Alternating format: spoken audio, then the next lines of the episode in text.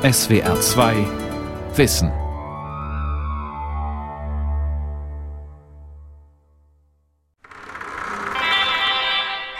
Eine Hochhaussiedlung im Norden Berlins. Ahmed Dakudayev hat Besuch von seiner Schwiegertochter und den drei Enkeln. Sie verabschieden sich gerade. Wir wollten gerade gehen, damit wir nicht so viel stören. Ihr Großvater sitzt im Wohnzimmer und schaut ihnen hinterher. Ну, по каждый день, если я, они не придут, я к ним домой поеду, хотя бы увидеть их. Ich kann nicht ohne sie. Wenn sie mal nicht zu mir kommen, gehe ich zu ihnen. Die Sofas sind mit Stickdecken geschützt. Ein Gebetsteppich liegt aufgerollt an der Seite. An der Wand hängt eine Tafel mit arabischen Zeichen. Die Namen des Allmächtigen, erläutert Dakudayev. Es ist warm, doch er trägt eine Lammfellmütze, den traditionellen Kopfschmuck tschetschenischer Männer. Seine Enkel sieht er jeden Tag.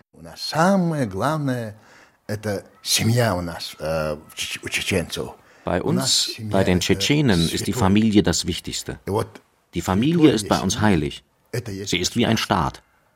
Wenn einer auf deinen Hof, in deine Hütte kommt und dich nicht wertschätzt, dich erniedrigt oder dir etwas antut, das ist nach unseren Gesetzen eine sehr große Schande.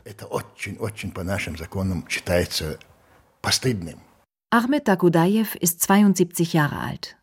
Er kam vor elf Jahren mit seiner Frau und drei Söhnen nach Berlin, floh vor politischer Verfolgung in seiner Heimat.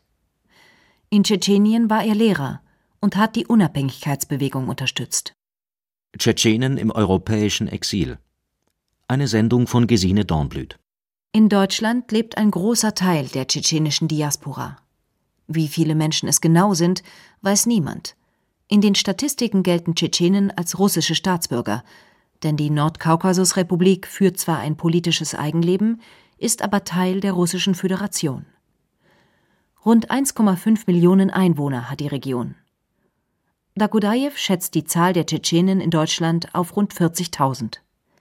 Er engagiert sich in einem europäischen Ältestenrat, kümmert sich um Probleme unter Landsleuten im Exil. Was bei uns in Tschetschenien passiert ist, die Psyche der Tschetschenen hat sehr darunter gelitten. Auch ich schreie nachts, ich weiß nicht was. Ich schlage mit Fäusten um mich. Ich habe das alles selbst durchgemacht. Rückblende. Dezember 1994. Der Beginn des ersten Tschetschenienkrieges. Seit Tagen bombardiert die russische Armee Grozny, die Hauptstadt der russischen Teilrepublik. Autos brennen. Schwarzer Qualm steigt auf. Flammen schlagen aus einem leblosen Körper am Boden. Ein kleiner Junge steht verzweifelt zwischen den Wracks. Onkel, Onkel, hilf! Ich zeig dir den Weg. Wohnung 22. Onkel, da liegt mein Opa. Onkel, Onkel. Es sind Fernsehbilder der BBC. Reporter Robert Parsons berichtet direkt aus dem Kriegsgebiet.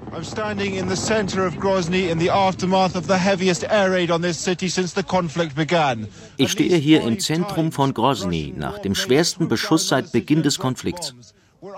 Mindestens fünfmal haben russische Flieger die Stadt bombardiert. Wo ich stehe, wurden mindestens zwei Menschen getötet, unschuldige Passanten. Viele wurden verwundet.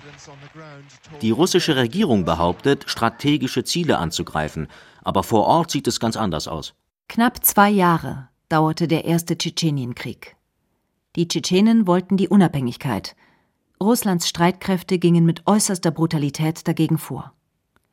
1996 vereinbarten die russische Armee und die tschetschenische Übergangsregierung einen Waffenstillstand. Frieden brachte er nicht. Teile des Widerstands radikalisierten sich, Kriminalität und Entführungen waren an der Tagesordnung. Als 1999 mit Wladimir Putin ein Geheimdienstler die Macht in Russland übernahm, wollte er für Ordnung sorgen, auch um sich in Russland als starker Mann zu präsentieren. Noch im selben Jahr begann der zweite Tschetschenienkrieg. In dessen Verlauf gelang es den Russen, in Tschetschenien einen Moskau-treuen Vasallen als Republikchef zu installieren, den ehemaligen Mufti Tschetscheniens Ahmad Kadyrov. Anfang der 90er Jahre hatte er noch zum Heiligen Krieg gegen Russland aufgerufen, später dann die Seite gewechselt. 2004 kam er bei einem Anschlag ums Leben. Danach baute die russische Regierung Ahmads Sohn Ramsan Kadyrov zum Chef der Republik auf. 2007 trat er das Amt an, damals 30 Jahre alt. 2009 erklärte Russland den Krieg offiziell für beendet. Zehntausende Menschen waren ums Leben gekommen, ebenso viele geflohen. Grozny glich einem Ruinenmeer. Die Bilder erinnerten an Dresden oder Stalingrad nach dem Zweiten Weltkrieg. Im Hochhaus im Berliner Norden serviert Ahmed Dakudajews Schwiegertochter Suppe, verschwindet dann schnell wieder in der Küche. Mit am Tisch sitzen darf sie nicht. Die Geschichte der Tschetschenen, sagt der ehemalige Lehrer Dakudajew, sei eine Geschichte der Unterdrückung durch Russland. Wir wollen frei auf unserem Boden leben. Schon seit 400 Jahren wollen wir das und seit 400 Jahren wird es uns versagt.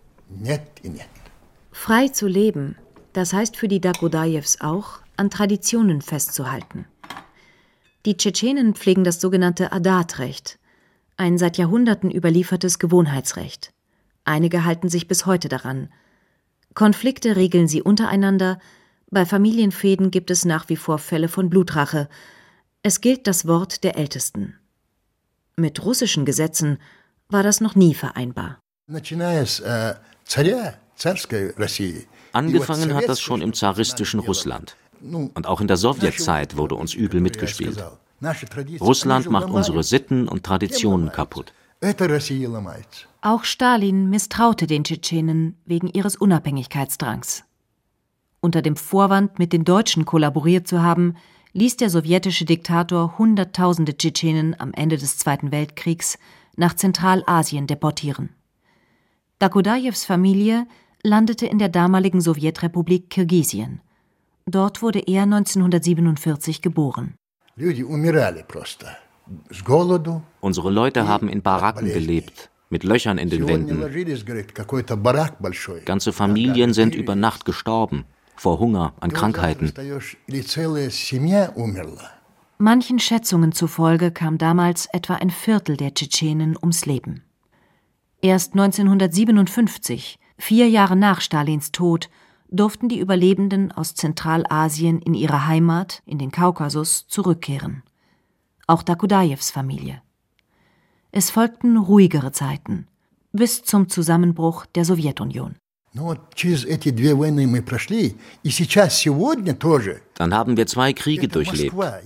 Und auch heute setzt uns Moskau zu. Die Russen haben bei uns eine Regierung installiert, die alles tut, was Moskau sagt. Und die dafür sorgt, dass Tschetschenen bis heute massenhaft aus ihrer Heimat fliehen und im Ausland Schutz suchen. Ramsan Kadyrov lenkt die russische Teilrepublik autoritär – mit einer kruden Mischung aus Mafiaherrschaft, Traditionsrecht, Scharia und Willkür. Eine Reportage des tschetschenischen Fernsehens zeigt ihn in einem Ledersessel, allein an der Längsseite eines Tisches.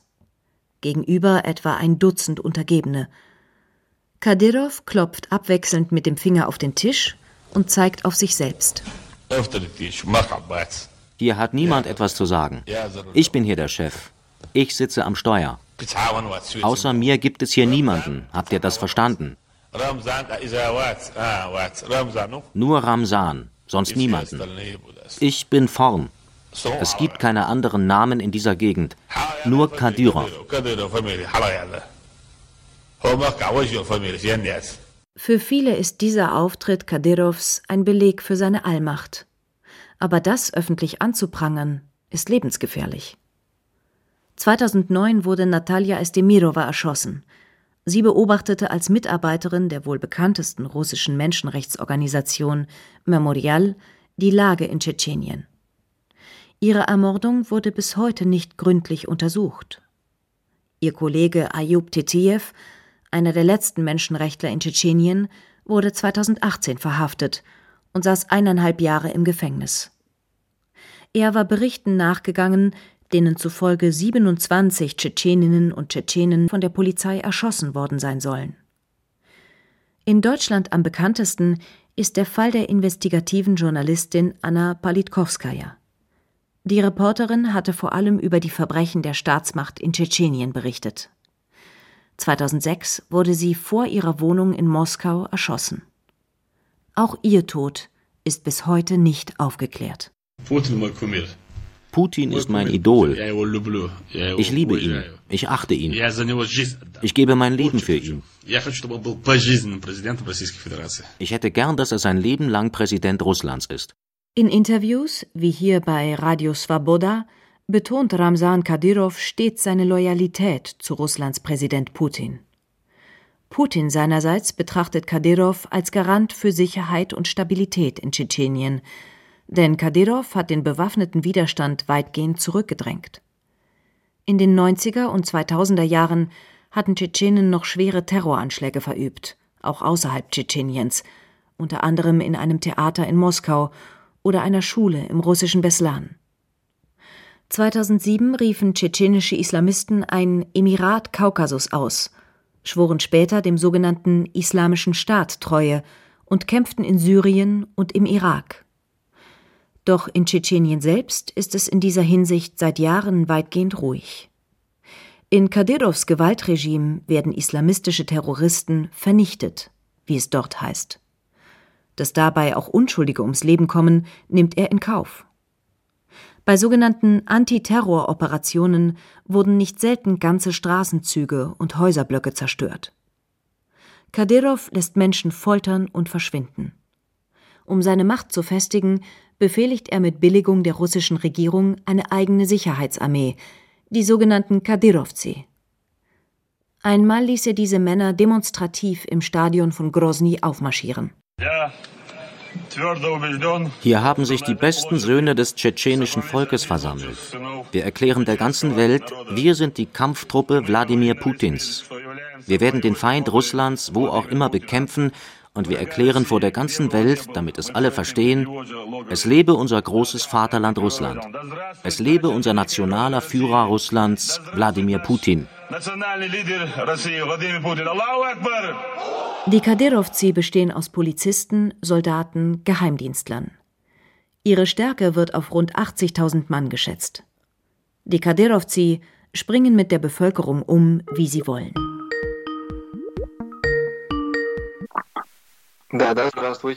Tumsu Abdurrahmanov erfuhr das am eigenen Leib. Auf dem Computerbildschirm sieht er schmal und ein wenig blass aus. Sein Bart reicht weit über das Kinn, die Haare auf der Oberlippe sind kurz, wie bei strenggläubigen sunnitischen Muslimen üblich. Zum Zeitpunkt der Recherche ist er in Polen untergetaucht und deshalb nur per Internet erreichbar. Abdurrahmanov lebte bis 2015 in Grozny, arbeitete in einem Telefonunternehmen, hatte ein gutes Auskommen. Politik interessierte ihn nicht sonderlich.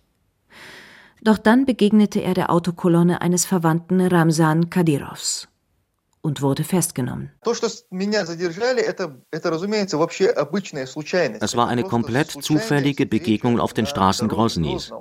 Der Mann hat gesehen, dass ich einen Bart trage. Damit hat alles angefangen. Denn wer in Tschetschenien einen langen Bart trägt, gerät schnell in Verdacht, islamistischer Terrorist zu sein. Und wen die tschetschenischen Behörden einmal auf dem Schirm haben, der hat angesichts der Willkürherrschaft kaum eine Chance, seine Unschuld zu beweisen. Aus Angst vor einer Haftstrafe oder Schlimmerem nutzte Abdurrahmanow deshalb die nächste Gelegenheit, um mit Frau und Kindern ins Ausland zu fliehen. Tumsu Abdurrahmanow warfen die russischen Behörden vor, er sei nach Syrien gereist und habe sich dort dem IS angeschlossen. Aber ich war nie in Syrien. Nicht vor dem arabischen Frühling, nicht danach. Ich kenne nicht einen einzigen Syrer. Im Exil begann Abdurrahmanow, sich politisch zu betätigen und zu bloggen. Auf seinem YouTube-Kanal kritisiert er die Willkürherrschaft Kadyrovs aufs Schärfste. Seine Videobotschaften werden bis zu eineinhalb Millionen Mal angeklickt. In diesem Video geht es darum, wie sich Ramsan Kadyrov für Verbrecher, für Mörder einsetzt. Faktisch besteht das gesamte Innenministerium Tschetscheniens aus Verbrechern, die Kadyrov deckt. Der Sprecher des tschetschenischen Parlaments, ein enger Vertrauter Kadyrovs, hat Abdurrahmanow wegen solcher Aussagen öffentlich zum Feind erklärt und ihm gedroht, ihn zu finden. Auch Kadyrov selbst hat Kritikern, die ins Ausland geflohen sind, 2016 in einem Fernsehbeitrag gedroht. In zehn oder fünf Jahren, wenn ihr zur Vernunft gekommen seid oder wenn man euch aus Europa hinausjagt und ihr nicht wisst, wohin, dann werden wir euch für jedes eurer Worte zur Verantwortung ziehen. Ich kenne all eure Websites, jeden Instagram-Account, jedes Facebook-Profil, alles. Wir finden jeden, egal wo. Die tschetschenische Diaspora ist tief gespalten und ein Teil zu Recht verängstigt. Denn unter den Geflüchteten in der EU sind auch Anhänger Kadyrovs. Im Internet kursieren Videos von Tschetschenen, die sich Kadyrov als Gehilfen andienen, um ausgewanderte Landsleute in der EU einzuschüchtern oder zu überfallen. Republikchef Ramsan Kadyrov hat sogar einen offiziellen Vertreter in Europa. Timur Dugasayev ist Boxpromoter in Hamburg und zudem ein ergebener Putin-Fan. Nach eigenen Angaben kam Dugasayev Anfang der 2000er Jahre als Flüchtling nach Deutschland. Inzwischen ist er deutscher Staatsbürger und reist oft nach Tschetschenien. Dort trifft er sich mit Kadyrov und seinem Umfeld. Auf Fotos im Internet posiert Dugasayev mit Anhängern der sogenannten Nachtwölfe, einer extrem nationalistischen russischen Bikergruppe, die unter anderem bei der russischen Besetzung der Krim mitwirkte. Der BBC sagte Dugasayev in einem Interview, es gäbe zwei Gruppen tschetschenischer Flüchtlinge. Politische Flüchtlinge, die in den Krieg verwickelt waren, und Wirtschaftsflüchtlinge. Die haben von Verwandten gehört, dass man in Deutschland gut lebt. Aber wenn einer bei der Asylanhörung sagt, ich bin nach Deutschland gekommen, weil es gut hier ist, wird er natürlich nicht anerkannt. Deshalb redet er von Bedrohungen. Die meisten denken sich das nur aus. Mit deutschen Journalisten redet Dugasayev nicht gern. Der Videoblogger Abdurrahmanov hat ein Gespräch Gespräch mit ihm auf seinem YouTube-Kanal veröffentlicht. Abdurrahmanov greift Kadyrovs Mann im Gespräch direkt an, fürchtet aber auch, dass das Konsequenzen für ihn haben kann. Diese Leute haben enorm viel Geld und alle Möglichkeiten, einen Killer zu finden, wenn sie mich loswerden wollen. Und das wollen sie mit Sicherheit. Ich bekomme immer wieder Drohungen. Kaum ein Tschetschene im Exil bringt den Mut auf, Kadyrovs Leute öffentlich zu kritisieren. Sie haben Angst. Wenn nicht um ihr eigenes Leben, dann um das ihrer Verwandten, die noch in Tschetschenien sind. Es ist mehrfach vorgekommen, dass Angehörige von Kritikern Kadyrovs dort unter Druck gesetzt wurden. In der tschetschenischen Diaspora herrscht deshalb Misstrauen. Das erzählt auch Ahmed Dakudajew vom Ältestenrat in Berlin. Und es schmerzt ihn. Ja, ich sage Ihnen eines. Wenn ich jetzt einen Tschetschenen treffe, auf dem Bahnhof oder sonst wo, den ich nicht von früher kenne, dann spüren er und ich Argwohn wegen dieser Spaltung. Dabei haben unsere Väter immer gesagt, der Allmächtige möge dafür sorgen, dass wir einig bleiben. Der Ruf der Tschetschenen in Europa ist schlecht, auch in Deutschland. Immer wieder schreiben Medien von kriminellen tschetschenischen Banden. Verfassungsschützer warnen vor mutmaßlichen tschetschenischen Islamisten. Es gäbe ein abstraktes hohes Gefährdungspotenzial. Das Bundesamt für Verfassungsschutz teilt auf Anfrage mit Nordkaukasier sind innerhalb der Diaspora gut vernetzt und leben nach außen eher abgeschottet. Eine vergleichsweise hohe Anzahl der Nordkaukasier, die in der Diaspora leben, verfügt über Kampferfahrung und fällt durch eine Affinität zu Kampfsport und Waffen auf. Zwar ist Deutschland bislang nicht Ziel terroristischer Anschläge gewesen, dennoch stellt diese Personengruppe ein hohes Gefährdungspotenzial dar. Der Verfassungsschutz spricht von rund 500 Islamisten in Deutschland. Andere Experten sehen diese Zahlen kritisch. Unter den tschetschenischen Geflüchteten sorgen sie für Unmut. Sie fühlen sich verunglimpft, erzählt Ahmed Dagudayev vom Ältestenrat. Als wir Tschetschenen unter Stalin deportiert wurden, hat man uns als Heimatverräter abgestempelt. Zu Zarenzeiten hat man uns zu Wilden und Banditen erklärt. Jetzt heißt es überall auf der Welt, egal wo wir sind, Tschetschenen sind Terroristen. Dakudajew räumt ein, dass es unter den Tschetschenen radikale Islamisten und Kriminelle gäbe. Für sie fordert er die ganze Härte des Gesetzes. Man muss diese Leute identifizieren und ins Gefängnis stecken. Ganz klar. Aber davon auf das ganze Volk zu schließen, ist nicht richtig. In jeder Familie gibt es ein schwarzes Schaf. Auch deshalb hat Dakudajew den Ältestenrat mitgegründet, um tschetschenischen Jugendlichen außerhalb ihrer Heimat Leitlinien zu geben. Wir sagen das jedes Mal den Kindern, sogar jungen Leuten, die wir nicht kennen. Verstoßt nicht gegen die Gesetze. Keinesfalls. Wir wurden aufgenommen, uns wird geholfen.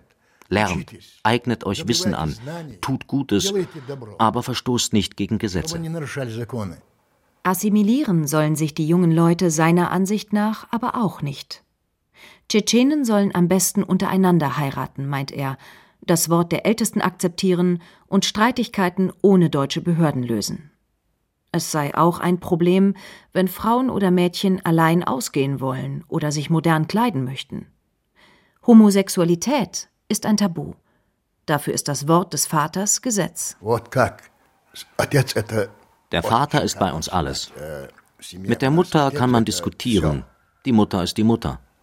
Aber wenn der Vater etwas sagt, dann darfst du in keinem Fall widersprechen. Sein Wort ist Gesetz. Diese extrem patriarchalischen Strukturen sind ein Grund, weshalb auch viele Frauen aus Tschetschenien fliehen und in der EU Schutz suchen. Ein Flüchtlingswohnheim in der EU. Ein langer Flur. Der Linoleumboden wellt sich. Gelbe Ölfarbe an den Wänden, künstliches Licht. Rund 100 Geflüchtete leben hier. Ausschließlich Frauen mit ihren Kindern. Je eine Familie in einem Zimmer. Fast alle kommen aus Tschetschenien. Madina, der Name ist aus Sicherheitsgründen geändert, sitzt auf der unteren Etage eines Doppelstockbetts. Darauf liegt ihr fast erwachsener Sohn. Warum ich fortgegangen bin? Ich hatte Probleme mit meinem Mann. Sie blickt auf den Boden. Eine breite Spur Wimperntusche zieht sich über ihre Wange. Sie hat geweint.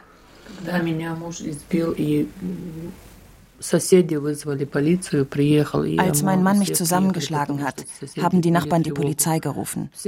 Alle Nachbarn haben gegen ihn ausgesagt. Der bringt Frau und Kinder noch um, tun sie etwas. Der Polizist hat alle rausgeschickt, hat sich dicht vor mich gesetzt und zu mir gesagt, wer bist du überhaupt? Du bist eine Frau. Willst du diesen Mann vernichten?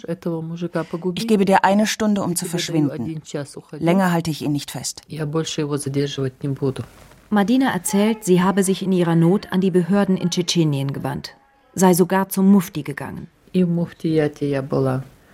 Muftiat haben sie mich angeschrien und mir sogar verboten zu weinen. Es war so erniedrigend. Ich habe in Tschetschenien alle nur erdenklichen Stellen um Hilfe gebeten. Wenn es die kleinste Möglichkeit gegeben hätte, wäre ich dort geblieben. Denn jeder Mensch liebt doch seine Heimat. Sie weint wieder. Auch die anderen geflüchteten Frauen im Wohnheim haben Angst. In der EU werden in letzter Zeit nur noch wenige Tschetschenen als politische Flüchtlinge anerkannt. Viele bekommen sogenannte Duldungen, das heißt, sie dürfen aus humanitären Gründen bleiben, müssen diesen Aufenthaltsstatus aber immer wieder verlängern lassen. Vor jedem Termin steigt die Furcht, denn viele EU-Länder schieben längst wieder nach Tschetschenien ab. Auch Madinas Asylantrag wurde abgelehnt.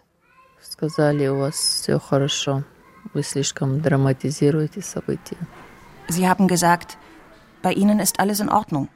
Sie dramatisieren, was passiert ist. Madina hat Widerspruch eingelegt, wartet auf die zweite Entscheidung. Sie ist sich sicher, in Tschetschenien würde sie von ihrem Mann oder seinen Verwandten zu Tode geprügelt. Eine weitere Frau nimmt Platz, nickt.